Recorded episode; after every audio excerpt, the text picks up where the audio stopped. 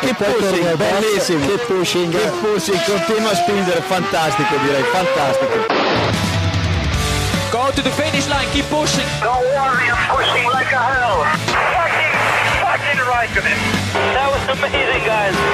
Woohoo! Yes, yes, yes! I'm much quicker than Jimmy. Give me the full power then. Avanti, Fer, avanti! All the time you have to leave a place. Okay, Felipe,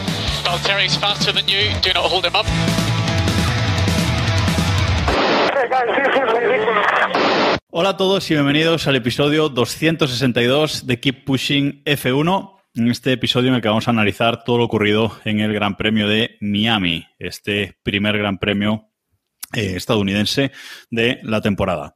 Una pista nueva que vamos a comentar si nos ha gustado o no. eh, y estamos por aquí para hacerlo. Iván Guillán. Buenas noches. David Sánchez de Castro. buenas. buenas noches. Hola. Y un servidor, eh, Jacobo Vidal, que vamos entre los tres a intentar eh, comentar un poquito todo lo ocurrido este eh, fin de semana. Bueno, para empezar, eh, ¿cómo eh, os ha gustado la, la pista nueva, este nuevo circuito urbano? Algunos calificaban de Mónaco estadounidense o algo así. Eh, esa marina sin agua, mm, en fin, mm, muchas cositas que comentar de este eh, circuito nuevo. A mí me ha dejado bastante indiferente, no sé a vosotros, Iván. Sí, a mí me ha parecido prescindible para buscar una palabra concreta. Creo que el primer sector está bien. Vamos, en la curva, justo la curva de la marina falsa, esta que, que, que de tanto hemos hablado las últimas semanas, es la mejor porque es un poco como ciega, ¿no? Es difícil encontrar el lápice. Y me parece que de lo que hablaremos ahora será del último sector, o bueno, el penúltimo sector, ¿no? Que esas curvas estrechas que a mí me parece que es bastante innecesario, ¿no? Parece innecesario esos pianos tan altos, esa estrechez, eh, viendo el plano, evidentemente, del circuito viendo la zona ahí en la que se cruzan varias carreteras y demás, pues parece que no les ha quedado otra que, que hacer ese, ese tramo, ¿no? Pero bueno, me parece que está un poco necesario y que incluso la FIA, como hemos visto, ha tenido que adaptar sus normas o, o tal, eh, porque para no poner, o sea, poner un tipo de barrera y demás, o sea que si ponía una barrera buena, eh, no podía, no cumplía No con la homologación del circuito, etcétera. Así que, bueno, parece que las normas han pasado un poco por el, por el arco del triunfo. Sí, muy en la línea de, muy en la línea de lo que dice, de lo que dice Iván. Eh, a mí me ha parecido un circuito que tiene mucho potencial, pero no lo han sabido explotar nada bien. Eh, no me ha aportado nada especialmente. Las curvas 12, 13, 14, que es justo la subida esa, lo que decía Iván, la penúltimo sector, la zona esa lenta, eh, yo creo que no estaba bien diseñada y de hecho los pilotos se han quejado mucho. Luego hablaremos de los, de los accidentes que hubo ahí. Y no me ha resultado un circuito. De hecho, la carrera fue aburrida. En términos Muy generales. aburrida. O sea, no, no, no. Hasta el final hubo un poquito ahí de salseo, pero no fue una carrera que para ser un circuito nuevo, joder, por lo menos empieza bien, ¿no? Pero bueno, es lo que piden. Entiendo el formato de negocio necesario para que esto siga, para que la rueda siga girando. Entiendo que vayan a Miami. Y bueno, pero como carrera no va a pasar ni mucho menos a la historia. La verdad es que mm, el circuito es la última parte estrecha que comentaba Iván, ese, tramo que va en paralelo a la autovía o bueno, la carretera que, sea, ese túnel que tiene estrecho, pasa por debajo de, de varias carreteras y ese último sector así muy estrecho, la verdad es que desluce mucho al resto de la, de la pista. Parece otro circuito. De hecho, muchos pilotos dijeron que era mm, algo tipo Fórmula E, ¿no? Que era un circuito tipo eh, Fórmula E y, tienen razón. Viéndolo, viendo esa parte de la carrera, dices, parece que están compitiendo los, los Fórmula E en este circuito que suele tener circuitos de ese, de ese tipo. Pero a mí particularmente lo que más me, me preocupó fue el tema de las barreras. O sea, mm, a ver, ese muro duro, eh, o sea, Ocon dijo que fue el golpe más. O sea, ahí se estrellaron, que yo sepa, Sainz, eh, Verstappen y Ocon.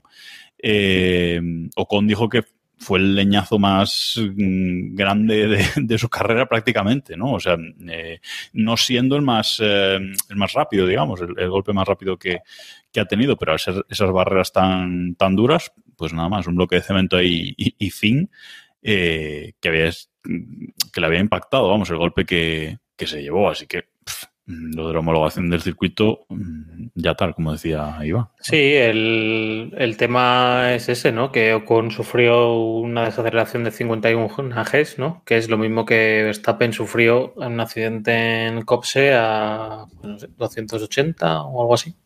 Así que, bueno, fue un poco, poco complicado. Eso es porque la barrera no absorbe, ¿no? Eh, de hecho, creo, y, David a lo mejor lo tiene más en la cabeza que yo, pero creo que este tipo de barreras es la mínima exigible, o sea, la mínima que se pone en un circuito de Fórmula 1, ¿no? No hay ningún circuito que tenga una barrera menor que, esto que estamos viendo en la, retransmisión de Twitch, que es, vamos, una barrera típica de un vial que no tiene mucho... mucho sí, típica. las barreras típicas de Valencia Street Circuit por ejemplo, por uno, sí, lo que tenemos cerca. Eh, no sé si Mónaco, creo que sí, que ya lo llegaron a, reparar, porque este era uno de los problemas, uno de los argumentos que se usaba para la no homologación de, Mónaco, para no pedir la homologación. Pero, pero, a ver, evidentemente estas barreras no son Tech Pro ni, ni muchísimo, vamos, ni muchísimo menos. No son cemento pro, o sea, esto es. Claro, es que, pero es que a mí lo que me sorprende es que esto sea en un circuito nuevo. Mm, no, no, no, no lo entiendo. Esto puede pasar en, no sé, que, además Miami ya estaba en el calendario, que ya lo han calentado, que, o sea, que ha habido tiempo. Y hace 20 días estaban todavía acabando de hacerlo. Las barreras mm. Tech Pro, una de las grandes ventajas que tiene es que son modulables. Va por... Eh, por capas, puedes decir, sí. Sí, va, va, por piezas. Es que es como Legos. O sea, es que son o sea, puedes levantarlas, moverlas, es muy fácilmente transportable. Entonces me extraña que, no esté, no sé, que no esté hecho, no sé, no, no entiendo. Y claro, los pilotos estaban con el globo que tenían con bastante razón. Por otro lado, sobre todo viendo ese accidente de, de Ocon y luego Carlos Sainz, que el, domingo dice que todavía le dolía el cuello. Y Sainz no es un tío que está flojo, ¿eh? O sea que... Y luego otro tema es el asfalto. O sea, mm, el asfalto de este circuito que se rompía y se deshacía. De hecho, tuvieron que asfaltar varias, reasfaltar varias veces durante el fin de semana ciertas eh, curvas. O sea, es un circuito nuevo. O sea, puede ser un asfalto que deslice mucho porque tenga mucha grasilla del asfalto nuevo. Hemos visto muchas cosas, muchos problemas en circuitos asfaltados nuevos. Pero que se rompa, se deshaga y, y deje las ruedas llenas de piedrecillas, o sea, eso tampoco puede ser, Iván. Es decir, es otra de las cosas que tienen que revisar para el año y los pilotos ya lo han dicho, que tienen que rasfaltar para el año que viene.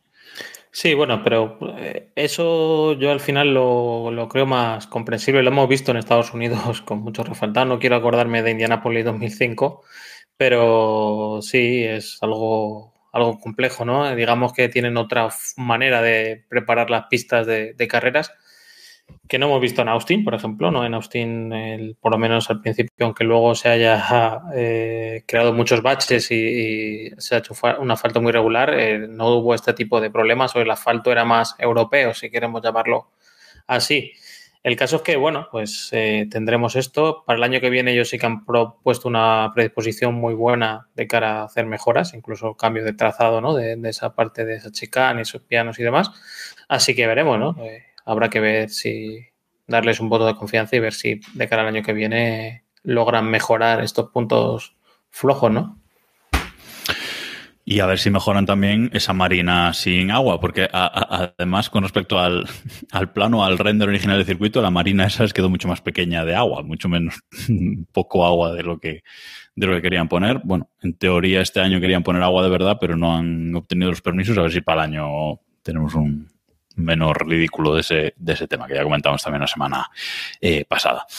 Algo, otra cosa que se ha comentado mucho de este gran premio es todo el tema de eh, los VIPs, los famosos, eh, la realización y, bueno, el show en general del Gran Premio. Un Gran Premio alrededor del Hard Rock Stadium que pusieron un, un, podio realmente enorme y espectacular. Ahí yo creo que no hay, no hay nada que decir, todo lo grande como, como en Estados Unidos, pero sí que hemos visto un exceso, David, de, VIPs, de famoseo, de muchísima gente en parrilla que no tenía que estar ahí, entre comillas. Eh, y bueno, un show que montan los estadounidenses alrededor de todos sus eventos, eh, pues muy grande, ¿no? Tanto antes como después. Y que también se notó en la retransmisión eh, allí, en Estados Unidos, ¿no? Que también tuvo gran repercusión en la Fórmula 1, vaya. A ver, esto es un problema que tenía que llegar y nos pasa en, Miami porque es la ciudad que es, porque evidentemente tiene bastante más glamour ir a Miami. da igual quién vaya, ¿eh? o sea, en este caso fue mucho famoseo de muchos ámbitos, porque a la primera, porque a Estados Unidos, etcétera, etcétera, pero no nos tiene que sorprender que haya famoseo en, en la Fórmula 1. ¿eh? Recordaba nuestro hermano Will, nuestro hermano y amigo de este podcast, Will Buxton, eh, unas fotos de famoseo durante toda la historia de la Fórmula 1 en el, en el paddock, ¿no? Por citar uno, George Harrison, que era uno el componente bueno de los Beatles, eh, que era muy aficionado a la Fórmula 1. Y no serán los cuatro, me atrevería a decir, David. El bueno era George Harrison. Por lo menos tres. No, no habrá más ese debate. bueno, el mejor de los cuatro, vamos a dejarlo ahí. Vale, eh, lo compro a muerte. No, hablamos debate, él ya sentencia, vale. Sí. Bueno, eso. Y entonces es lo que digo, que al final esto es una forma también de darle un poquito de caché. Que hay vídeos, por ejemplo, de David Beckham pegando un peloteo con, con Charles Leclerc, pues eso tiene su gracia. Que te va Michael Jordan a hacerse una foto con el casco puesto de Pierre Gasly, pues tiene su gracia. Y entiendo lo que se hace, o sea, tampoco podemos llevarnos los, los, eh, las manos a la cabeza porque hay famoseo. Siempre ha habido famoseo en la Fórmula 1. Dicho esto, que la retransmisión se vuelque con el famoseo, que tampoco es nuevo, por cierto, a mí sí me parece mal. Y esto es una cosa criticable y que ya hemos hablado muchas veces. ¿no? No, quiero ver un plano de Beckham cuando se están peleando por la victoria. Eso sácamelo luego, eso me parece bien, pero en el. Es que este, este fin de semana ha sido mucho más sangrante, además. O sea, no es solo que haya habido más, que haya habido, porque ha habido grandes famosos, eso, David Beckham, Michael Jordan, etcétera, eh, pero ha habido mucho otro famoseo menor, vamos a decir, y que ha tomado mucho protagonismo. Entonces, bueno, yo creo que el problema es ese, ¿no? Que no que haya famosos que siempre os va a ver, sino que la realización, mm, madre mía, o sea, céntrate en lo que te tienes que centrar. Dentro de antes y después, pues bueno, el, show que montaron creo que fue el jueves o el miércoles, espectacular. Eh, Conciertos y las de Dios. Sí, acudió la gente y fueron todos los pilotos, dieron su baño además a, a todos los pilotos. Presentaron a Gunnar Steiner como la estrella de Netflix, no como el jefe de equipo de, de Haas. Y, y, el evento después, pues bueno, te puede parecer grandilocuente, ¿no? El podio y todas esas cosas, pero bueno, a mí, pues oye, que haga lo que quieran pero que por favor cuando Leclerc intente adelantar a Verstappen que no me enfoquen a la grada, ¿no? que eso ya lo han hecho otras veces, ¿eh? incluso para poner repeticiones de, no recordemos aquel momento de Stroll, ¿no? En Mónaco, ¿no? Para poner repeticiones de otras acciones. Y eso también, eh, incluso creo que en esta carrera hemos visto alguna de esas, ¿no? Que, se empeñaban en ponernos una repetición cuando había acción en pista. Eso está, está regular, sobre todo cuando a día de hoy tenemos redes sociales y 20.000 millones de cosas para poner luego vídeos, ¿no? Que no tengamos que llegar al lunes o al martes para buscar en, en Reddit o en YouTube los, los adelantamientos que no vimos el domingo, ¿no? O los accidentes de los Aston Martin, porque no lo vimos en la resalida, no lo vimos. Correcto. Como, como dato añadido, en, esta, en este Gran Premio ha metido mucha pasta, mucha pasta, eh, los dueños de los Miami Dolphins. Por eso, en parte, el Gran Premio se centró en el Hard Rock Stadium, pero la empresa que es dueña de los Dolphins eh, ha puesto una cantidad ingente de dinero para organizarlos ellos. O sea, digamos que son no los promotores oficialmente, pero prácticamente. Em, y entonces el objetivo, por eso ha habido tantísima turra, porque esto es así, con, el tema de los Dolphins, por eso Dan Marino era el que dio los, los trofeos, etcétera, etcétera. O sea que Estaba dos veces en el podio Dan Marino, eh, cuidado con eso. Es verdad. De hecho, fuera, una, de las una de las polémicas gordas es la gente ¿no? que ha pagado por el VIP, por los pases eso, el Paddock Club y todo eso, eh, cinco cifras, más de cinco cifras, y, no han recibido lo que esperaban, ¿no? Porque en realidad el grupo que lo lleva de Fórmula 1 lo tiene muy rodado, ¿no? Lo hacen todos los grandes premios durante muchísimos años y ahí se ha encargado, pues esto, los Miami Dolphin o el equipo que tengan para esos menesteres y han quedado bastante decepcionados. Bueno, pues vamos a centrarnos ya en la Fórmula 1, en lo que es pura Fórmula 1, después de 15 minutos de análisis de lo que es el circuito y el evento en sí. Eh, el sábado, en la clasificación, los dos Ferrari se ponían en, en primera fila, salían en primera fila Charles Leclerc y, Carlos Sainz, con los dos Red Bull eh, justo detrás, tercero y cuarto, Max Verstappen y Sergio eh, Pérez. Pero eh, el domingo cambiaban un poco las cosas. Max Verstappen ya adelantaba a Carlos Sainz en la, en la salida, una salida normal de Carlos, podemos decir. Tampoco es que fuera, fuera mala, pero salía donde salía, detrás de, de Leclerc.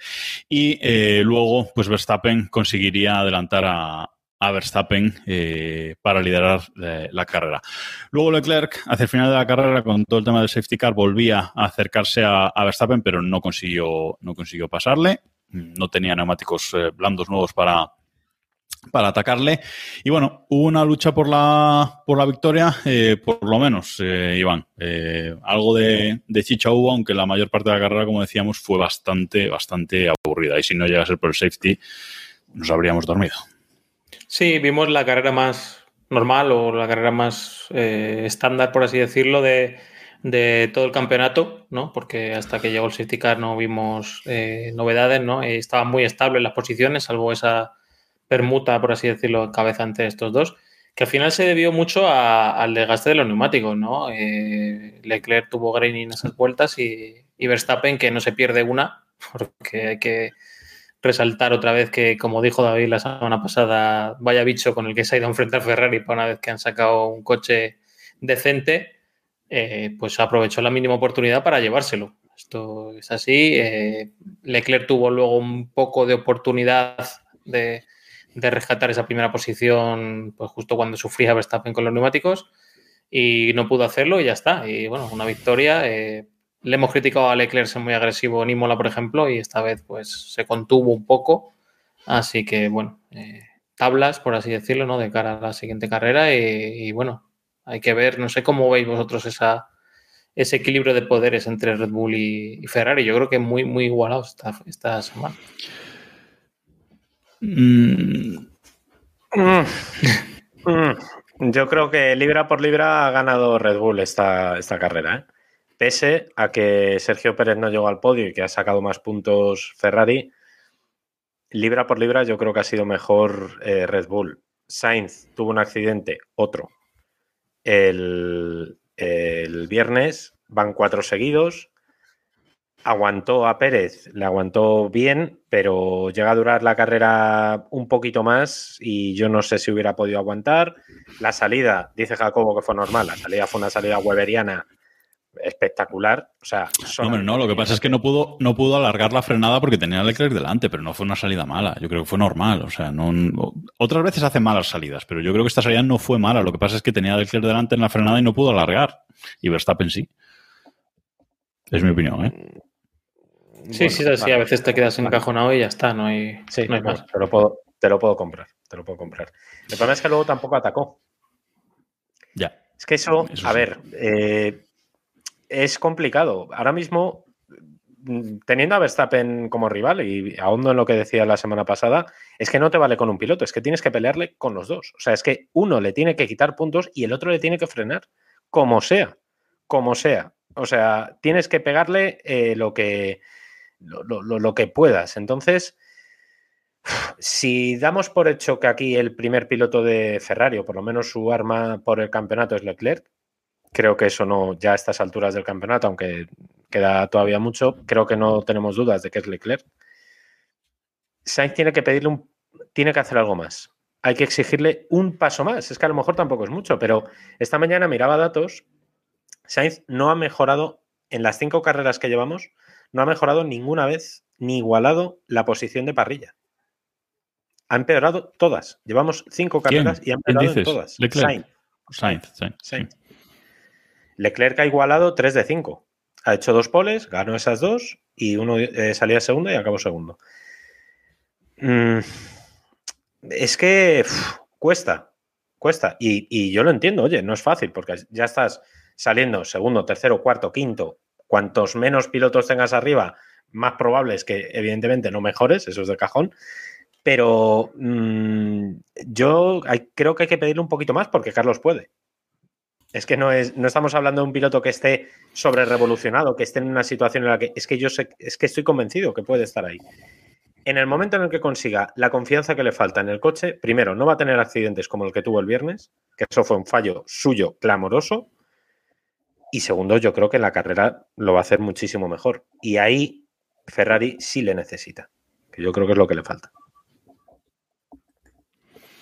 Sí, a ver, eh, Iván, eh, tenemos... es, es, una, es una buena reflexión la de David. Yo creo que es evidente que Sainz se tiene que meter en medio. Eh, si, tiene, si quiere mantener eh, Leclerc esta ventaja, o bueno, y a la larga, ¿no? Estos llevamos muy poco, muy poco porcentaje del mundial. Pero sí que es verdad que necesitan estar ahí, ¿no? Y tener dos, dos pilotos eh, con el que poder, con los que poder jugar, sobre todo, ¿no? Eh, por ejemplo, si hubieran estado más parejos, no más cerca en pista, podrían haber jugado con el safety car, ¿no? Como sí que hizo eh, Red Bull con, con Pérez, ¿no? Bueno, ¿qué le vamos a hacer, no? Sainz también, bueno, en esta carrera ha estado, curiosamente, ha estado más lejos de Leclerc y ha sacado un resultado más, más decente, ¿no? De cara a los periódicos, pues es un resultado mejor pero sí que es verdad que es cuando más lejos se le ha visto de Leclerc, no, no, no, le, ha, no le ha inquietado en ningún momento. No sé, vosotros, dime, dime Jacob. No, yo, yo tengo dos cosas que decir. Eh, la primera es que yo he perdido la fe ya con Sainz. Lo siento mucho y queda muchísimo mundial y solo llevamos cinco carreras, pero yo he perdido la fe de que de que ya le vayan a permitir luchar por el, por el Mundial. Es decir, yo ya lo estoy viendo como Pérez en Red Bull. Es decir, ese segundo piloto que lo tiene que hacer bien, que se tiene que meter en el medio, que tiene que proteger a Leclerc y que tiene que ayudar a que Leclerc gane el título y que tiene que ayudar a que Ferrari gane el título de constructores. Pero eh, lo siento, pero como que este fin de semana como que se me ha venido abajo, ¿no? Y, no digo que sea barriquero, pero es barriquero.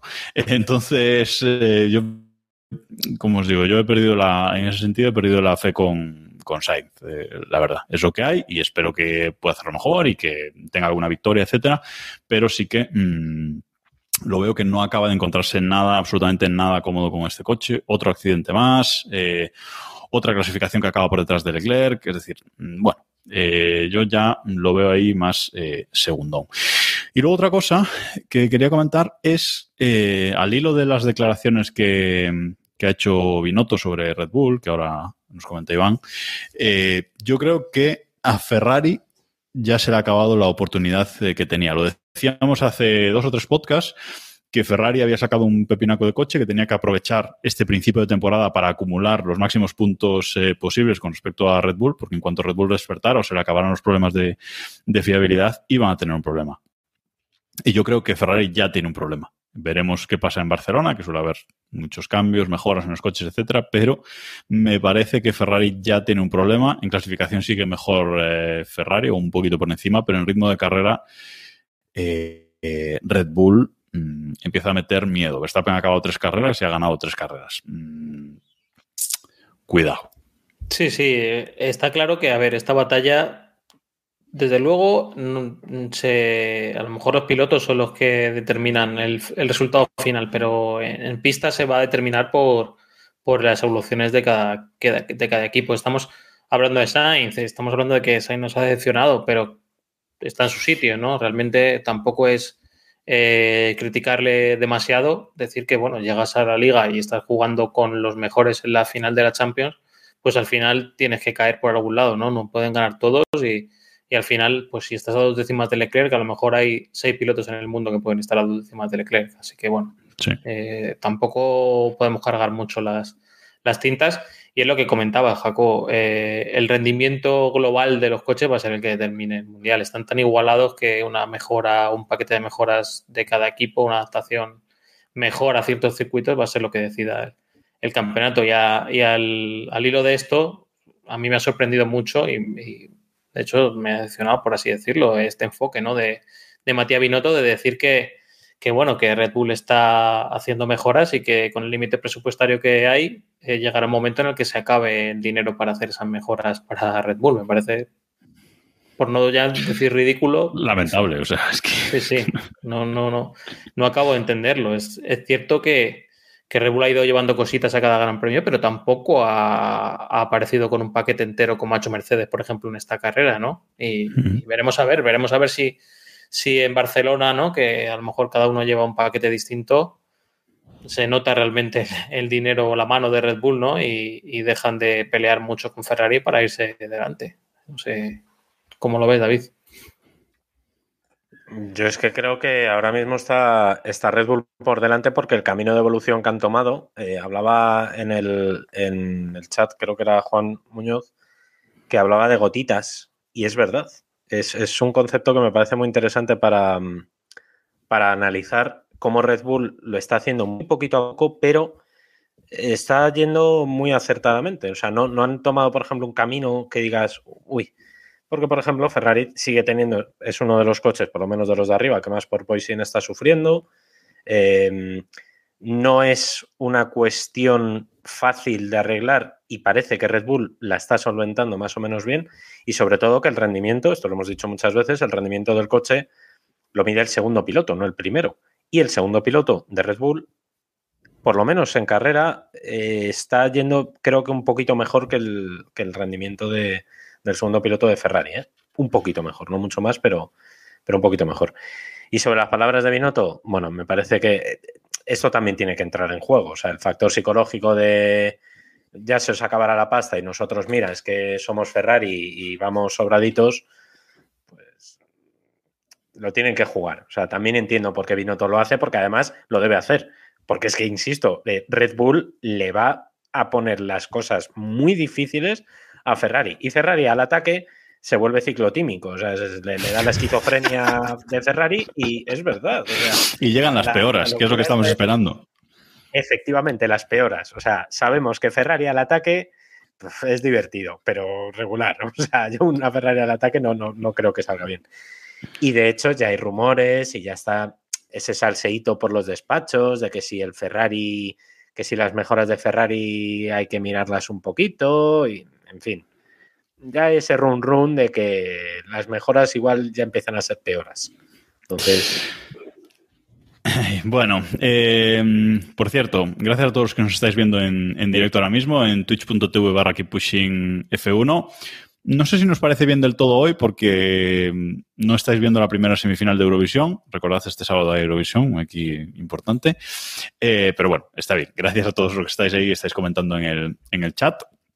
Y mmm, decíamos que Sainz eh, acaba tercero, bueno, otro podio para, para él, pero tenemos que eh, comentar, eh, evidentemente, el meme, porque este chico, eh, no sé qué le pasa con sus paradas en boxes, no sé si es que coloca él mal el coche siempre o no sé qué pasa, pero cuando tiene que hacer una parada buena para hacer un undercut, pues le sale una parada de 5 o 6 segundos. Mm, bueno, pues ¿qué le vamos a, qué le vamos a hacer? Eh, pues el meme de Héctor, ya, ya sabéis, los más eh, habituales. Lo podéis ver en el grupo de, de Telegram, t.m barra F1, que lo suele poner habitualmente mm, Héctor. Y luego otro, otra parte graciosa fue la conversación entre Pérez eh, y su ingeniero cuando mm, pierde potencia Pérez en un determinado momento eh, pierde potencia de ese, de ese motor y el ingeniero le dice, no, has perdido el rebufo. Y Pérez le dice, no, mira, rebufo leches, he perdido cuatro segundos en la recta, este motor eh, no va bien, ¿no? Parece que era un problema de era un problema de un sensor, Iván, eh, y lo solucionaron cambiando en el volante algo y, siguió. Y luego, de hecho, llegó a adelantar a, a Sainz al final de la, de la, carrera, aunque luego se defendió bien. Sí, sí, increíble. O sea, fue una, fue una cosa espectacular. Eh, no, no, acabo de entender cómo la empatía de, del ingeniero, ¿no? De darle esa comunicación y decir, bueno, al final es un poco, creo que están centrados en, su, en lo que ellos ven, ¿no? Ellos le tienen ahí unos sensores que le dicen que el motor está bien y ya está. Por mucho que el piloto le diga que está ardiendo, si el sensor no le dice que, sí, que sí. está ardiendo, no, no, se lo, no se lo creerá. Es curioso, eh, Pérez aprovechó para hacer el cambio, ¿no? Ese de neumáticos en el safety car, que podemos debatir si queréis si Ferrari podía haberlo hecho con, con Sainz o con, o con Leclerc. El problema es que iba por delante Sainz y Leclerc, entonces, claro, si no para Pérez, tiene un problema también. El caso es que, bueno, como comentaba, ¿no? Llegó a adelantarle en, la, primera, en la primera curva, se pasó un poco y, y Sainz recuperó la posición y no fue capaz luego de pasarle. O sea que realmente los neumáticos aquí no han sido cruciales, por así decirlo. No había mucha diferencia de rendimiento, ¿no? El, duro, podemos hablar de, de, él ahora mismo si queréis. Eh, hubo pilotos que lo pusieron cuarenta y tantas vueltas y podían haberlo haberlo puesto durante toda la carrera, haber hecho la de Albon en, Australia. Russell lo puso 40 vueltas y bueno, porque hubo safety, ¿no? Y, le beneficiaba además cambiar de neumáticos, pero podía haber seguido perfectamente con, esas, con esas gomas, vaya. Una vez más, Pirelli acertando en sus predicciones, que no llegase por el safety car y hubiera sido una carrera, una parada. Y los duros, el problema, a ver, yo también lo entiendo, ¿eh? Pirelli lleva unos compuestos muy, digamos, conservadores. Em, digamos, una gama de un juego de, neumáticos, o sea, diré, unas gamas de neumáticos un poquito duras para mi gusto y eso nos privó también un poquito de, de pelea, pero pero tan, a ver, es que eh, estamos en lo de siempre. Yo en el momento en el que tenemos que hablar de neumáticos ya me jode.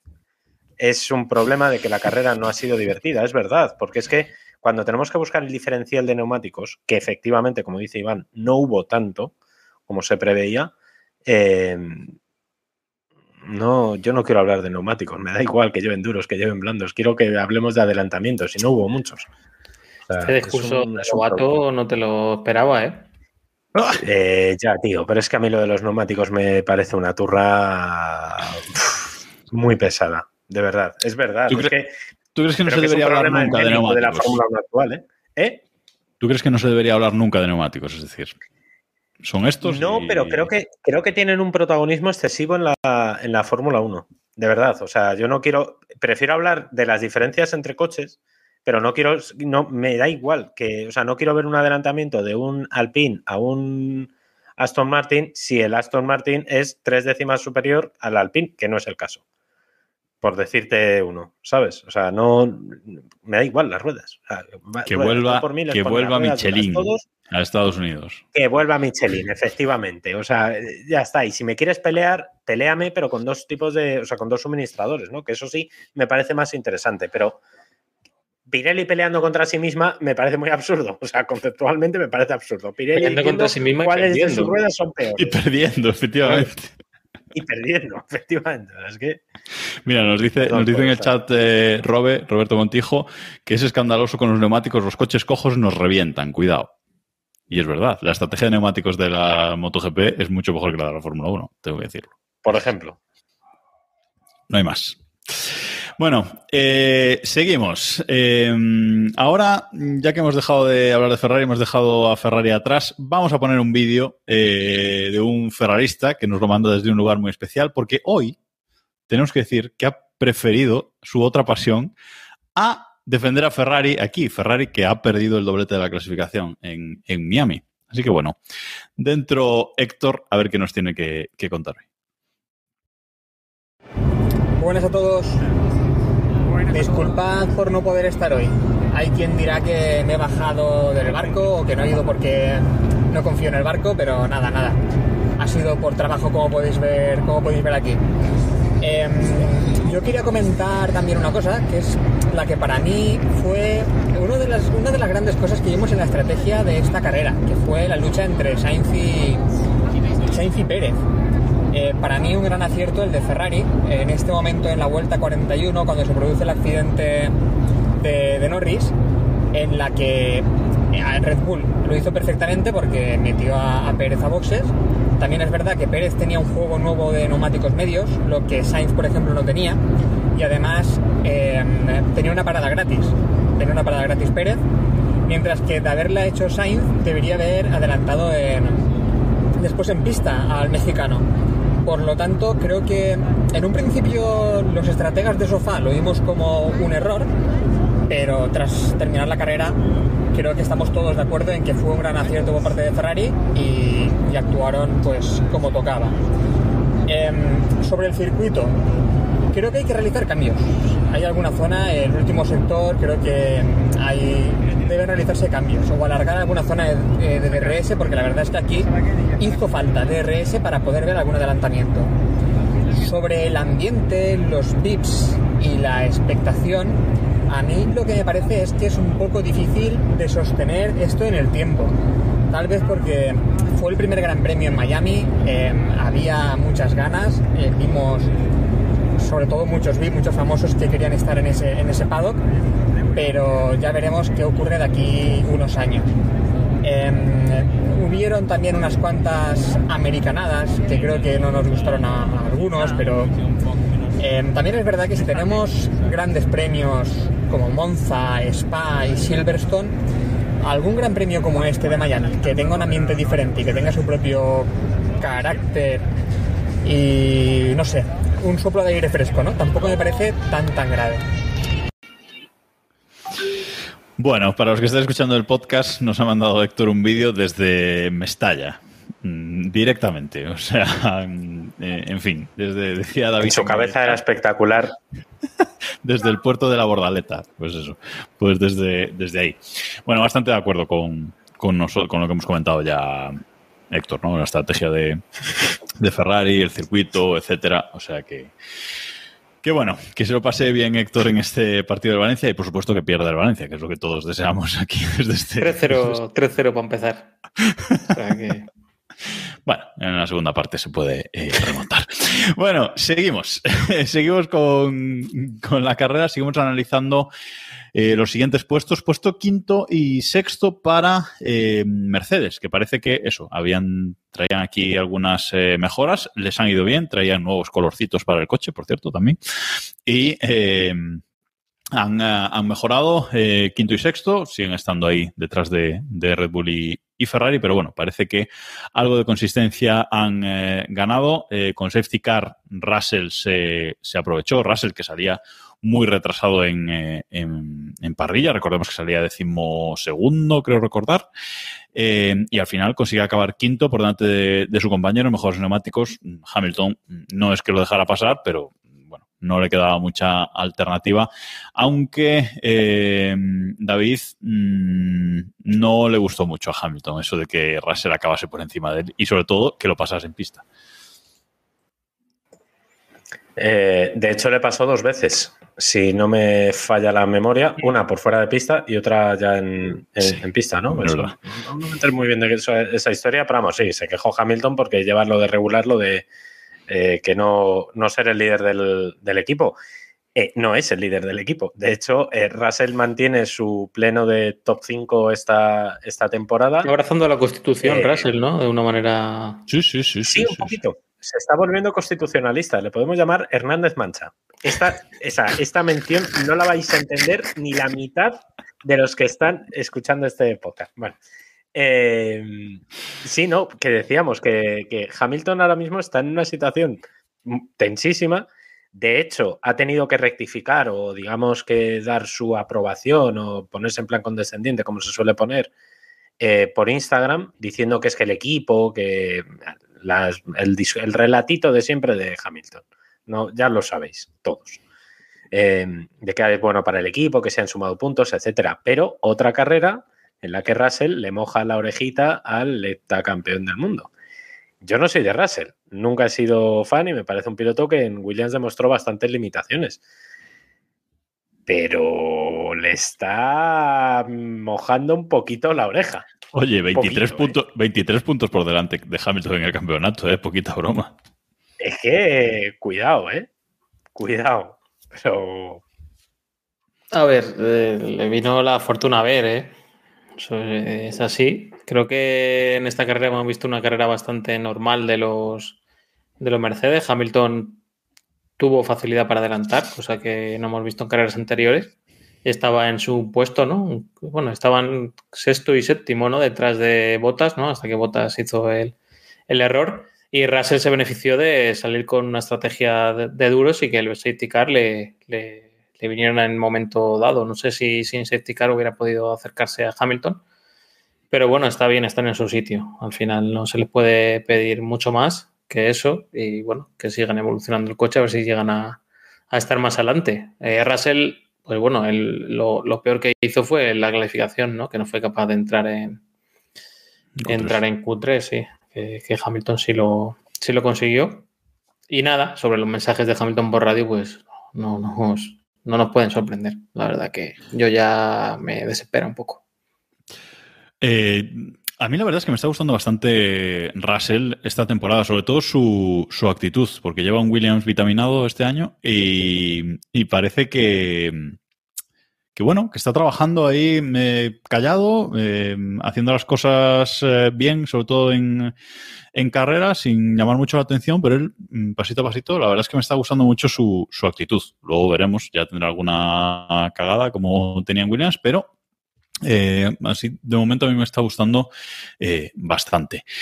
Y luego tenemos a Botas, eh, que hemos puesto en el, en el guion, que fue el mejor del, del, resto. Bueno, Botas vio a Hamilton que venía por detrás y dijo, uy, me voy a hacer un error, voy a mm, tocar muro para que pase y quedar detrás de Hamilton como habitualmente, ¿no? Porque bueno, iba delante de los dos Mercedes en esa quinta posición y bueno, se hizo un poquito caquita David hizo, y cometió un error que bueno, le costó dos, dos posiciones y acabar, pues eso, de nuevo, justo por detrás de, Lewis Hamilton, como a él le gusta. Y eso que, que tuvo una... Hasta ese momento estaba haciendo un fin de semana bastante decente, pero en fin, Botas no hace... Es que no se puede esperar nada de Botas, no lo hemos podido esperar nada en los últimos años, pues no lo va a hacer ahora con, Williams. 29 puntos bueno, por delante de su compañero de equipo en el Mundial. sí, sí. Iván, campeón del universo, pero poco. Vale. Claro, campeón de un universo chiquinino. Eso vamos a ser un universo de los, de los pequeños. Pero, pero bueno, eh, bueno, Botas se está haciendo de líder del equipo. Es que no, no, no puedes pedirle mucho más. Entonces, de momento bien. Es verdad que yo creo que ni él mismo se esperaba que Alfa Romeo fuera tan competitivo, pero eh, siéndolo no puedes cometer los fallos que, puedes cometer. En este caso tuvo una carrera hasta ese momento, estaba siendo buena y la lió él solo. Exactamente, si es que solo le, achacamos eso. Eh, que, ese pequeño error al final, porque habría redondeado una carrera, sin eso habría redondeado una carrera muy, muy buena. Bueno, el que tuvo un fin de semana para olvidar, el que tuvo el flan este fin de semana, que por cierto lo ha mm, utilizado, voy a usar esa palabra, para presentar oficialmente David a su nueva novia que ya aquí en Keep Pushing ya la conocíamos, pero mm, ha utilizado Fernando Alonso este gran premio como presentación oficial.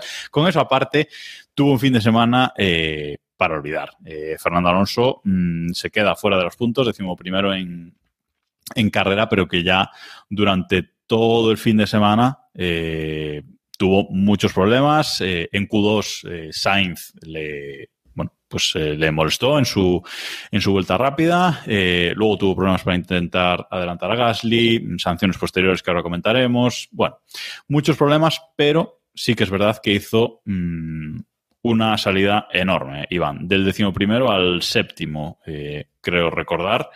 Y además mencionó lo de la vuelta de lo de la Drivers Parade más lento de la historia, que le permitió observar la primera curva, etcétera. Sí, eh, pues lo que decías, ¿no? Las dos salidas del, armario que ha hecho este fin de semana, ¿no? La salida del Gran Premio la salida de, pública de la, de la pareja ha sido lo más destacable, yo creo, porque el resto del fin de semana, uf, para, para olvidar. El, pues sobre todo el sábado, ¿no? Con el tema de, de Sainz, ¿no? Que, que, fue lo que le complicó la carrera, porque si no podía haber estado perfectamente como botas, ¿no? Eh, si hubiera hecho una vuelta buena, hubiera entrado en Q3, eh, tenían potencial para estar ahí, pues eso, en la cuarta fila, tercera, cuarta fila. Al final, bueno, se, investigó a Sainz, ¿no? Creo recordar, y no, le, no se le sancionó. Yo creo que no deberían sancionarle también, pero sí que es cierto que, que Alonso va y pierde la pizza en esa curva y pierde 4 o 5 décimas, que es por lo que no entra Q3 y es por lo que desencadena todo, todo esto, ¿no? En la, en la primera vuelta recupera muchas posiciones, pero luego se queda detrás de Gasly, que no sé si recordáis lo que le pasó a Hamilton hace, hace unas carreras. Y intenta hacer el undercut, fallan en boxes, también parada lenta, y luego intenta lanzarse a por él de manera muy optimista. Estrolista, yo lo tengo que decir, la forma en la que Alonso intenta lanzarse a por Gasly es estrolista.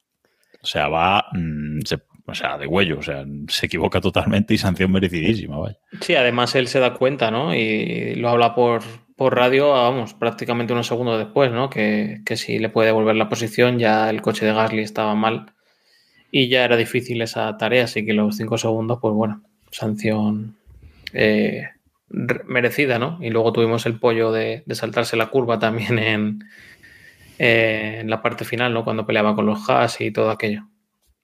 Sí, que le meten otros cinco segundos porque acaba la carrera en novena posición, pero con esos cinco segundos adicionales, pues eh, le bajan de nuevo al décimo primero por unas, mm, no sé si unas milésimas solo, se queda fuera de los puntos, pero bueno, al final se queda eh, fuera.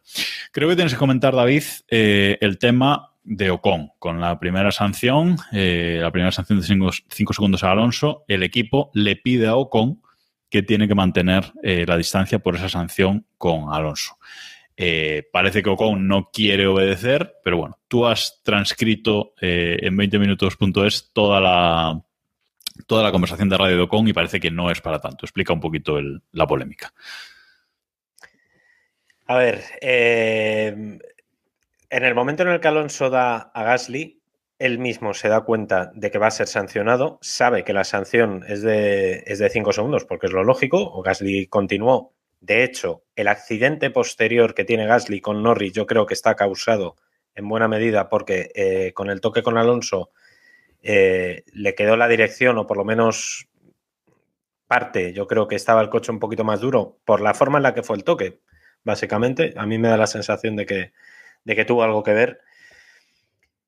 Y entonces en Alpine se dan cuenta de que tienen la oportunidad de atar una doble puntuación de los dos, pero tienen que sujetar a Albon, que venía muy fuerte detrás, y a Stroll, creo recordar.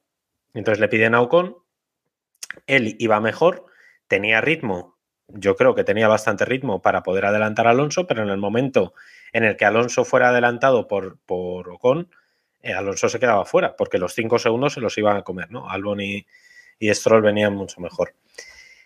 Le piden a, Ocon que frene a Albon y Ocon dice, no puedo.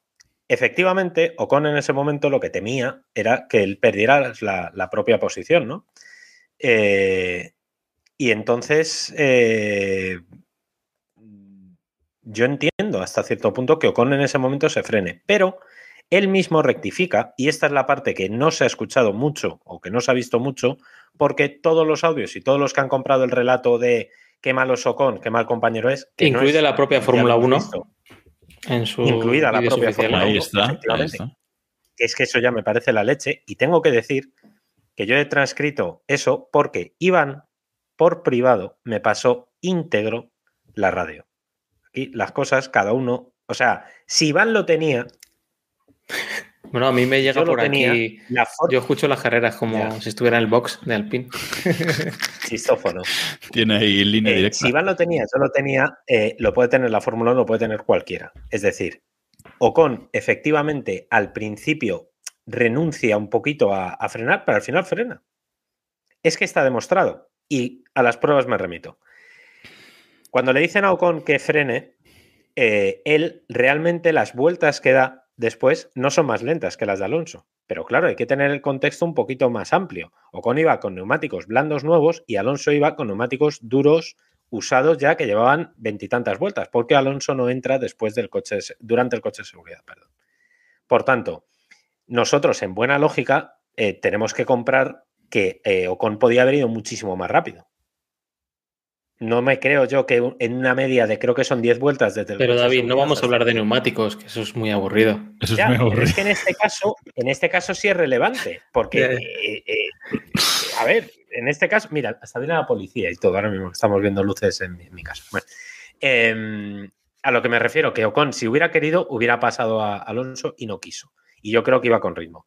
Que frena lo suficiente, sí. Que el toque de, lo, de Vettel con, creo que es Vettel, con Mick Schumacher también afecta, sí. Que al final Ocon ata y hace lo que tiene que hacer porque Albon no puede pasarle, también. ¿Que Ocon podía haber obedecido las órdenes de una manera más clara? Pues probablemente también. Pero no se puede decir, no podemos hacer, es que no se puede asegurar que Ocon no quisiera obedecer las órdenes. A ver, yo voy a decir que al final Ocon ha quedado más o menos bien, entre comillas, porque el trabajo ahí estuvo y Alonso acabó unos puntos. Pero las órdenes de equipo las ha obedecido regular como siempre. Porque Ocon no es mucho de obedecer órdenes. Pero Vamos a ver, Jacobo, que las obedece de aquella manera. No, no, pues ya está, lo estás diciendo tú, ya está, ya está. O sea, no, no quiero decir más. manera, pero las obedece. Porque es que además la transcripción de radio no queda ningún tipo de duda. Y es, verdad. Un poco granujilla, ¿eh? Sí. Un poco granujilla. Bueno, poquito. Pero que quiero decir que al final lo único que dice, y es verdad, que dice, tenemos que hablar de este final de carrera. O sea, a gusto, a gusto no estaba, porque ningún piloto acepta las órdenes del equipo. Eh, o sea, no le gusta a nadie ni muchísimo menos. Y el piloto que diga, no, yo las vete a la mierda, no me lo creo, no mientas. Pues es así, porque eso se lo dice a Alonso, se le dice a Ocon y se le dice a cualquiera. Exacto. Ocon estaba maltrecho de, de, la, de la, lesión del, del, accidente del día anterior y se había tirado la carrera peleándose con, con los Magnus en toda esta gente, Stroll y todas estas historias que, que hay que darles de comer aparte. Y cuando llega y quedan cuatro vueltas, le vienen con estas, ¿sabes? Cuando es un problema de Alonso, o sea, no es un problema de. A ver, es un problema del equipo, obviamente, ¿no? Pero que no es un problema que le afecte directamente a él. Y vamos, no le mandó a tomar por vientos al ingeniero, pues nada, luego se dio cuenta, ¿no? Luego ya pregunta, oye, necesita ayuda, no sé qué, tal. es que esa... siguiente. Pero en caliente. Claro, es que esa es la clave. Esa es la clave. Lo que estás diciendo tú justo en ese momento, que Ocon en el primer momento se calienta y dice, va a dejar frenar, va a frenar, tu madre la coja, pero eh, llega un momento en el que dice, pues al final voy a tener que obedecer y mamar y si tengo que frenar, freno y obedezco, pues de aquella manera. Esa es la parte que no se ha vendido y esa es la parte del relato que yo me niego a comprar. El contrarrelato es... Aquí está. Ocon obedeció las órdenes.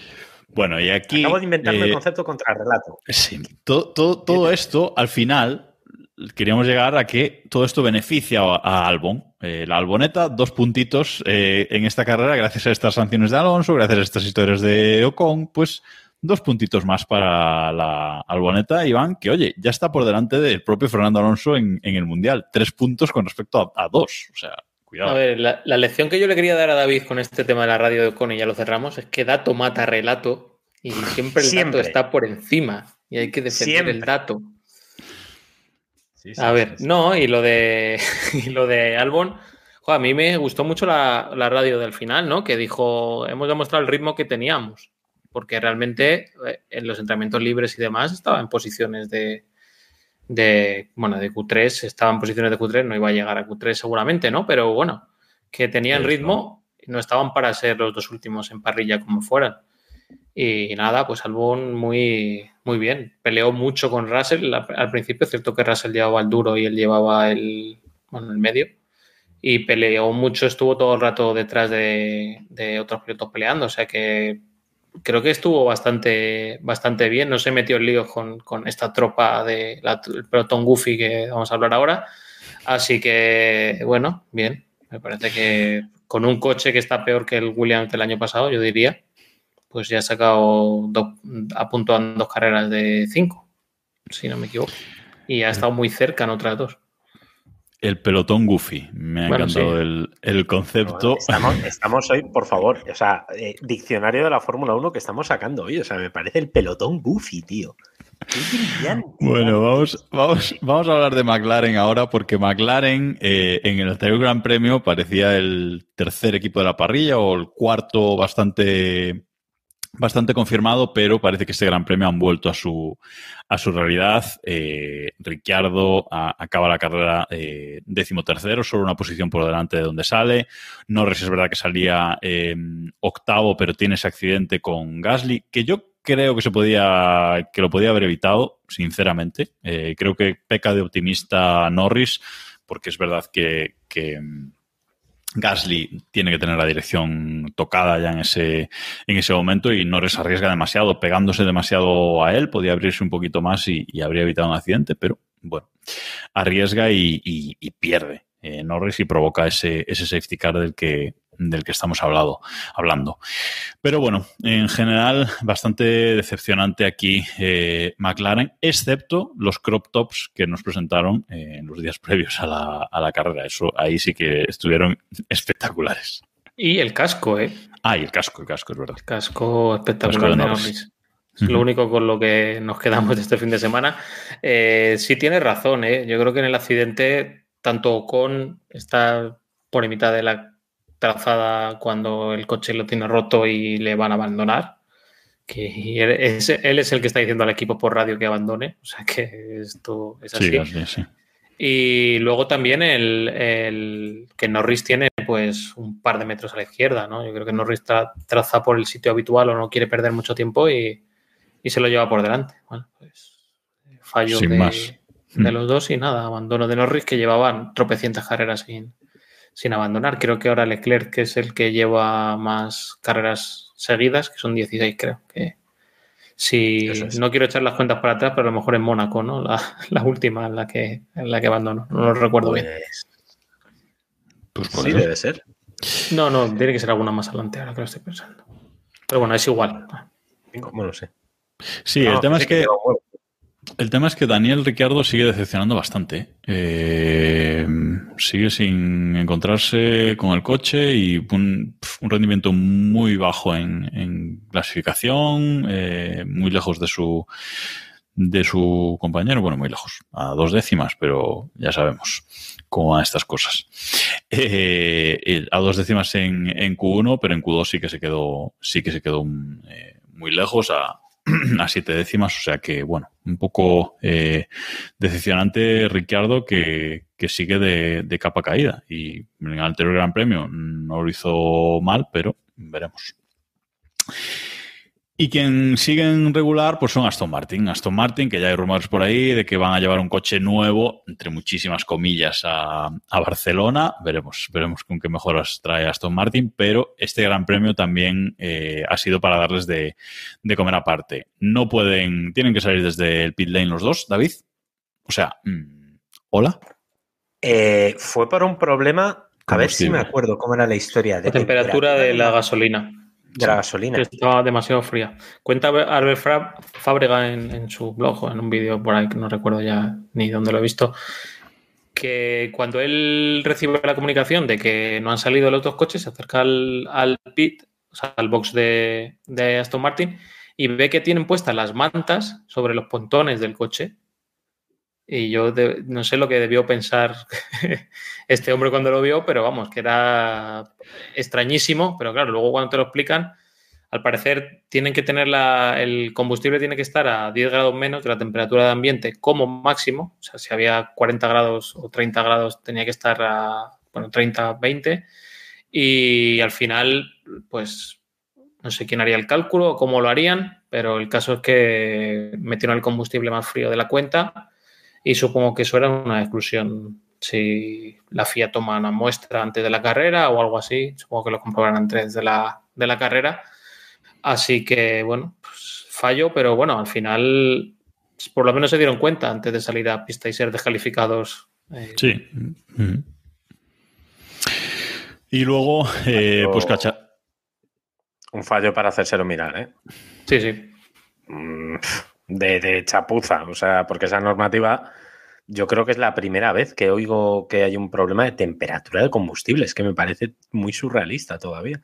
Y, no sé, que eso ya los técnicos, nuestros oyentes técnicos que nos digan, pero eh, a mí me resulta un fallo raro, raro, raro. No sé qué beneficio tiene tener el combustible más frío, sinceramente.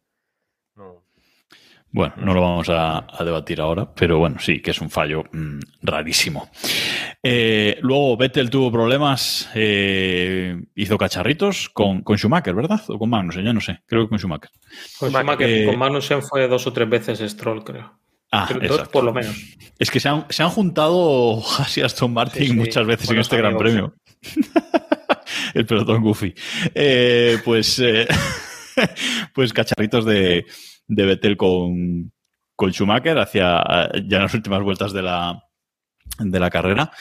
Eh, y Stroll que sigue pescando en, en Río de Revuelto. Yo no sé cómo lo, cómo lo hace el tío, pero siempre, algún puntito siempre, siempre rasca, ¿eh? Mm, En esta carrera, de nuevo décima, décima posición, y creo que ya lleva dos décimos puestos, si no me equivoco, creo que lleva dos puntos en el campeonato, dos décimos puestos para, para Stroll, que siempre está ahí, décimo, décimo primero, siempre está rondando por ahí. Es increíble. O sea, que te- cualquiera que vea la carrera de Stroll del otro día y que vea que haya puntuado, es, es increíble. También hubo sanción aparte de Alonso para Magnussen y creo que para Ricciardo, si no recuerdo mal. Para Y- Ricardo también, sí. Magnussen empezó la- el mundial tranquilo y ya le da igual, ya se le ha pasado la excitación de volver a la Fórmula 1. Sí, sí, sí. Y, y, bueno, y Mick Schumacher, pues otra oportunidad perdida. Esta vez estaba muy cerca de los puntos, pero otra vez que, le escapan. Bueno, y vamos a repasar la clasificación de, de los mundiales. Eh, antes de pasar a las noticias, primero el de primero el de pilotos, eh, que si- sigue Charles Leclerc eh, liderando con 104 puntos, pero ya tiene a Verstappen a tan solo 19 puntos, 85 puntos para, mm, para Max Verstappen y tercero eh, Sergio Pérez con 66. Y ya cuarto está George Russell, eh, constitucionalista, eh, con 59 puntos por los 53 de, de Sainz, que está, que está quinto. Mm, Sainz tiene que ponerse las pilas. A partir de ahí ya hay un salto, que ya el sexto sería Lewis Hamilton con, con 36, Norris, Bottas, etcétera. Pero eh, Sainz está por detrás de uno de los, eh, de los Mercedes, con lo cual, bueno, tiene que ponerse un poco las, las pilas porque la regularidad de Russell, pues bueno, le ha, le ha colocado, le ha colocado ahí. Y decías, David, antes lo de los segundos pilotos de Red Bull y Ferrari, pero mira, eh, Pérez está por delante de, de Sainz y por lo menos está en podio. Claro, pero es a lo que te, es a lo que te voy. O sea, Red Bull corre con dos pilotos. El Sí, Ferrari está con uno y Bueno, medio. a ver, Sainz, el error gordo es el de Australia. El otro día se le dieron por Sí, delante en pero-. Sí, sí. Vale, pero que no puede estar Russell mm, delante de Sainz. Es que, a ver, el problema de la exigencia es que cuando tú tienes un coche de. Si, si lo podemos medir en, en porcentaje, si queréis, de puntos. Leclerc que está primero con más del doble de puntos, o casi el doble exacto de puntos que, que Sainz. Sí, sí, sí. Eh, Es que el, el dato es tremendo y, y no, y es la, una diferencia eh, muy bestia. Entonces, cuando tú estás peleando por victorias y ves que tienes a Verstappen y a Pérez que sí están optando a podios de manera muy constante, mucho más que tú, pues es preocupante. A ver, digamos que los, que los Red Bull no han hecho ningún buggy, por así decirlo, en, por fallos es. de, de ellos. O sea, Verstappen ha ganado las tres carreras en las que ha terminado, eh, Pérez ha hecho un segundo y un tercero y dos cuartos, creo recordar, y el resto son abandonos por problemas de fiabilidad.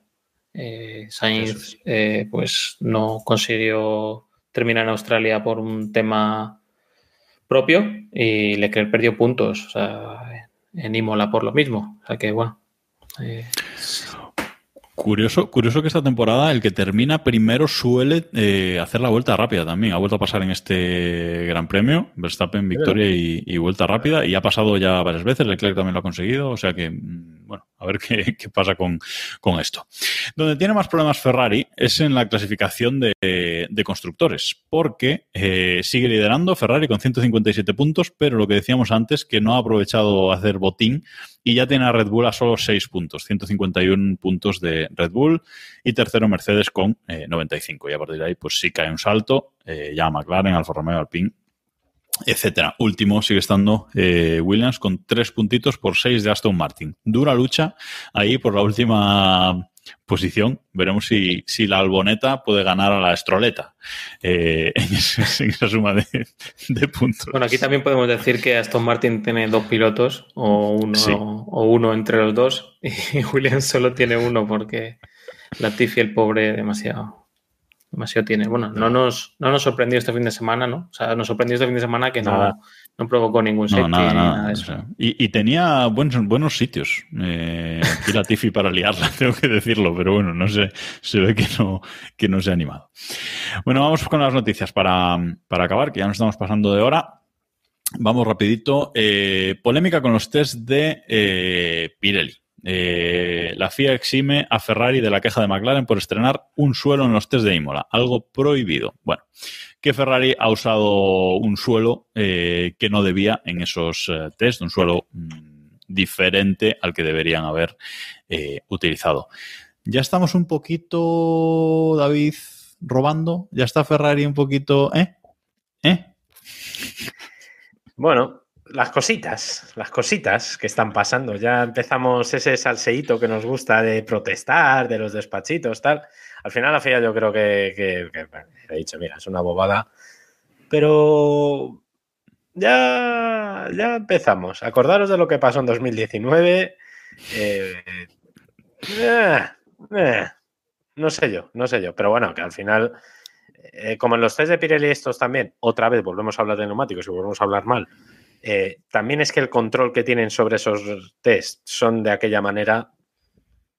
No sé yo si Ferrari es el único que ha cometido alguna ilegalidad en haciendo esos ensayos. ¿eh? No me extrañaría que, que fuera algo un poco común y que a Ferrari, pues como están, como están, pues les han pillado.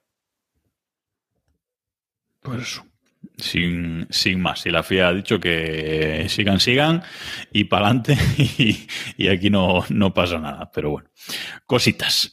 Eh, más temas, porque Andretti sigue intentando entrar en la, en la Fórmula 1, pero parece que los equipos, sobre todo eh, Mercedes, eh, no quiere repartir eh, más ingresos. Hay 10 equipos en la Fórmula 1 y no está dispuesto a repartir más ingresos. Andretti se ha reunido con la FIA para seguir trabajando en su incorporación a la, a la parrilla, pero no se lo están poniendo eh, nada fácil, Iván. Sí, eh, Andretti acu- acudió al Gran Premio, yo creo que con la intención de, de ver si entre cerveza y cerveza le, le hacían un descuentillo o algo, o favorecían Sí, sí, un poquito la, la entrada al, al Gran Circo, y parece que no. Parece que, bueno, están cada vez algún sector de equipo más en contra, ¿no? De, de que entre en la Fórmula 1, yo no, no, no lo acabo. Bueno, sí lo entiendo, ¿no? Evidentemente, ¿no? Que es cuestión del Big Metal, pero evidentemente, joder, me parece que es un nombre importante y que no es. No es alguien dudoso, ¿no? No es Estefan GP y este tipo de cosas que vimos en el pasado, ¿no? Creo que es alguien que llega para, USF1. para hacerse un hueco, ¿no? Evidentemente, ¿no? Y, y con, con cierta Garantías, sobre todo. ¿no? Garantías, eso es. No, pero bueno, no sé. Parece lo de Toto Wolff Tiene es increíble, la verdad. Tiene una estructura bastante asentada en Estados Unidos, etcétera, ¿no? Y eh, al, al final hay mucho, muchos intereses para que esté Andretti en, en Fórmula 1, ¿no? Porque Haas, digamos que no es una estructura propia, eh, ya lo hemos hablado muchas veces, como es el formato que hace Haas de, de equipo, que es comprar básicamente las piezas externas y las montan, las ensamblan ellos, pero que no es un equipo equipo, y Andretti está ahí. Eh, Marco Andretti va a probar con, con McLaren, que yo creo que ya es un gesto bastante elocuente, eh, va a probar en el, o va a estar, no sé exactamente si va a probar, pero va a estar, eso dijo Zach Brown, en el Gran Premio de, de Austin, de, de Estados Unidos. Entonces, está intentando haber guiños hacia, hacia los Andretti, pero los propios equipos, como tú decías, sobre todo Mercedes, que a mí lo que me extraña es que sean Mercedes, ¿no? Porque yo entendería que fueran los de atrás, que, que protestaran por la entrada de un equipo nuevo, pero es Mercedes el que, el que está dando un poquito, está poniéndole piedras en el camino. Vamos a ver en qué acaba. Y hablando de, de McLaren, hay más movimientos de, de equipos. Porque parece que la entrada de Audi en la Fórmula 1, confirmada, ya lo comentamos la semana pasada, eh, pasaba por comprar eh, McLaren, pero Ross Brown ha confirmado que McLaren no se va a vender y entonces Audi pues se va a tener que buscar otro equipo o tendrá que conformarse como, como, como Porsche con ser motorista de Red Bull, pues Audi ser motorista de, de McLaren, que no sé yo si se conformarán porque los veo con bastantes ganas de tener un equipo Audi como, como tal en la, en la Fórmula 1. No sé si Williams, en manos de inversores, eh, sería un candidato también a, a venderse. Pues es buen melón este, porque a mí me sorprende, ya lo comentamos, ¿no? Que no estaba todo, o sea, que no estaba cerrado todo lo de Audi cuando, cuando se habló, igual que Porsche parece que está bastante claro lo de Red Bull. A mí me sorprende bastante que estemos a estas alturas así. Eh, el motorista parece que no quieren ser motorista. Eh, me resulta extraño que, no quieren asociarse a McLaren, por ejemplo, ¿no? Y, y simplemente ejercer ese rol. Mm, no sé, Zach Brown les ha cerrado la puerta de, ello, ¿no? De, una posible venta, porque creo que, como comentaba Diego, ¿no? He dicho Ross Brown, por cierto. Sí, sí. Como, comentaba Diego, no casaba mucho, ¿no? Esa idea de McLaren y, Audi, ¿no? Creo que McLaren no pega mucho en ese, en ese entorno. Así que van a seguir buscando, pero yo no acabo de entender, de entender qué buscan, ni cómo quieren entrar, ni qué equipo puede parecer. Williams puede ser una opción. ¿eh? A mí me, resulta curioso ver que Williams no busca patrocinadores como loco o no, no sé. Me parece que algo hay por detrás que no estamos viendo. Y, y, creo que esta puede ser una opción, pero claro, si tú tienes un acuerdo con Williams, ¿para qué estás hablando con McLaren, no? La semana de antes. Así que no sé. Más cosillas que han pasado este, este fin de semana en, eh, Miami. Ha habido dos cosas eh, curiosas. Primero, eh, bueno, Vettel ha aparecido tanto con una camiseta como en el casco, con una defensa del cambio climático, bueno, anticambio climático, vamos, diciendo, bueno, un eslogan, ¿no? Como que ponía que Miami que estará bajo el mar en 2060. No sé si ponía la camiseta o algo así. Sí. Eh, y aparte de, esto, ha entrado Vettel también de lleno en la polémica de la ropa interior de los pilotos, porque recordamos que comentamos aquí que había polémica porque algunos pilotos no estaban utilizando la ropa interior ignífuga que les eh, facilita la, bueno, su, su, equipo bajo la normativa FIA y que están usando sus propios calzoncillos, eh, básicamente. Bueno, pues Vettel apareció con el mono y los calzoncillos por fuera. Sentido del espectáculo, bastante, David. ¿Es eso o hay que reconocérselo al bueno de Vettel? Sí, no se cortó un pelo. Eh, para, hacer el, la, la, performance esa que hizo, que fue un poco, un poco extraña. Pero, pero bien, me parece normal, porque es que al final esa normativa existía desde tiempos inmemoriales, nadie le hacía caso, ahora de repente eh, Quidditch le ha dado por recordarlo en todos los grandes premios, en las notas previas que manda de, dirección de carrera. Eh, es una cosa un poquito, un poquito extraña, ¿no? Y, luego ya lo de las joyas de, Hamilton, pues mira, entiéndeme. Pues. Hay dos cosas. Hay dos cosas. lo veo. Hay dos cosas de las joyas de, de Hamilton este fin de semana. Uno, el tema de los piercings, que ha dicho que Dos de ellos no se los puede quitar y le han dado una excepción de dos carreras. Y luego el tema de los tres relojes, que ha llevado tres relojes en distintas zonas horarias, digamos, puestos. Sí, o sea, lo de los relojes como acción, como acción publicitaria a mí me parece brillante, sinceramente. No sé si, porque no he leído nada de que estén patrocinados ni, ni tal, o sea que no es que, que no es public que le hemos regalado todos los medios. Y lo de los piercing, el de la nariz es uno y el otro no sabemos dónde está.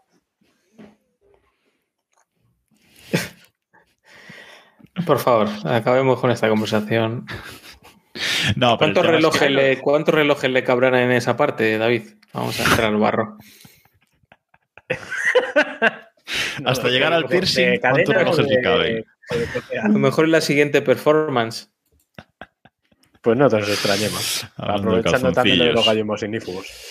Eh, no, lo que pasa es que con esto de la excepción, que le han dado una excepción de dos gran premios, grandes premios, creo, para este, para Miami, para España, eh, él como que ha mm, comentado o ha dejado caer que esto de las excepciones va a ser así hasta final de temporada. O sea que, vamos, que no se los va a quitar. Que le van a ir dando excepciones hasta final de temporada y, se acabó, pero que no se va a quitar esos dos eh, piercings. O sea que, bueno, no sé. A ver en qué acaba este, este tira y afloja de Hamilton con la con la FIA y, ya está. O sea que nos dice Roberto Mortijo, qué suerte que no está más y que si no le daría una patada para homologar ese piercing. Bueno, pues igual se enteraba.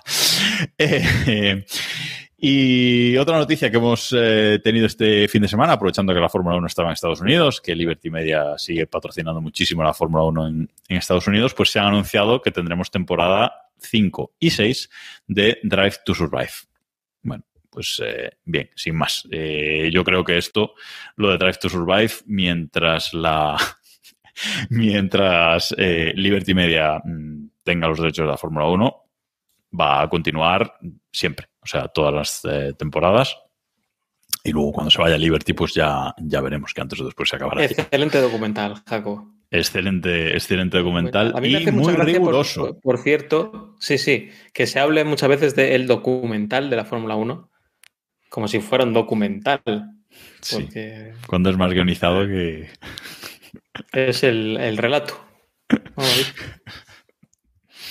El relato de Liberty. El relato, totalmente. Bueno, y acabamos, la, acabamos el podcast de hoy eh, comentando sobre el próximo Gran Premio, que ya sabéis, no es este fin de semana, es el siguiente, pero ya es el Gran Premio de, de España. Eh, lo va a emitir eh, Telecinco, en, eh, además de Dazón Fórmula 1, Movistar, etcétera. Lo va a emitir Telecinco en, eh, en abierto con Gonzalo Serrano eh, como comentarista. Eh, estamos viendo una foto histórica de Gonzalo Serrano Lobato y no me sale el nombre de Víctor Seara. y Víctor Seara. Víctor Seara, Eh, actual comentarista de Gol Televisión los domingos en directo Gol. Sí. Con Pues, otros periodistas de renombre y conmigo. En el directo de Twitch ese- esa foto espectacular. O sea, bueno, estoy sin palabras. Bueno, y aprovechando esto, eh, como digo, se dará en, eh, en abierto en, en España y además eh, Freitas será el director de carrera para ese eh, gran premio. Iván, que ya ha pasado el COVID.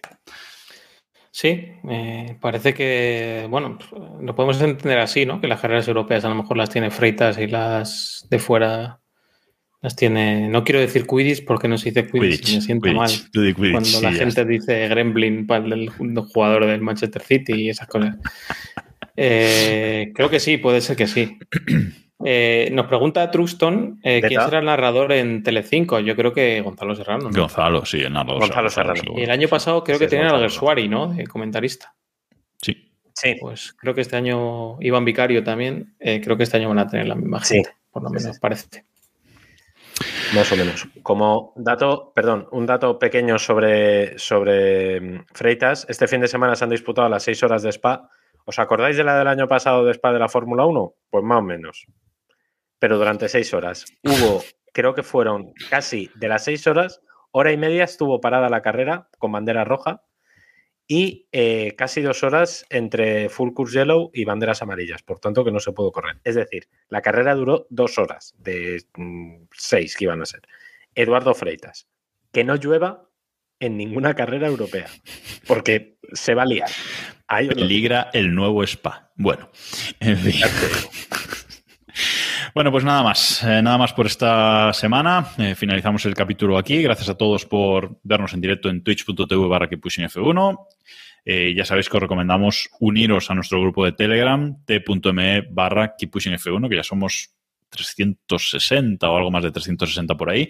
Y sigue habiendo un ambiente espectacular. A mí me sigue sorprendiendo mucho pero está eh, genial para, para, seguir las carreras y, y, las noticias y los memes, sobre todo, a lo largo de la, de la semana. Y en el resto de redes sociales, pues somos que también Keep Pushing eh, F1. A ver si conseguimos estar los cinco, porque ya con Samu no cuento, la semana que viene en la previa del, del Gran Premio de, de, España. Pero gracias, Iván, eh, David, por estar eh, aquí conmigo una semana más. Y nada más. Gracias a ti, Nos cuerpo, escucha- guapa. Nos escuchamos la semana que viene. Adiós.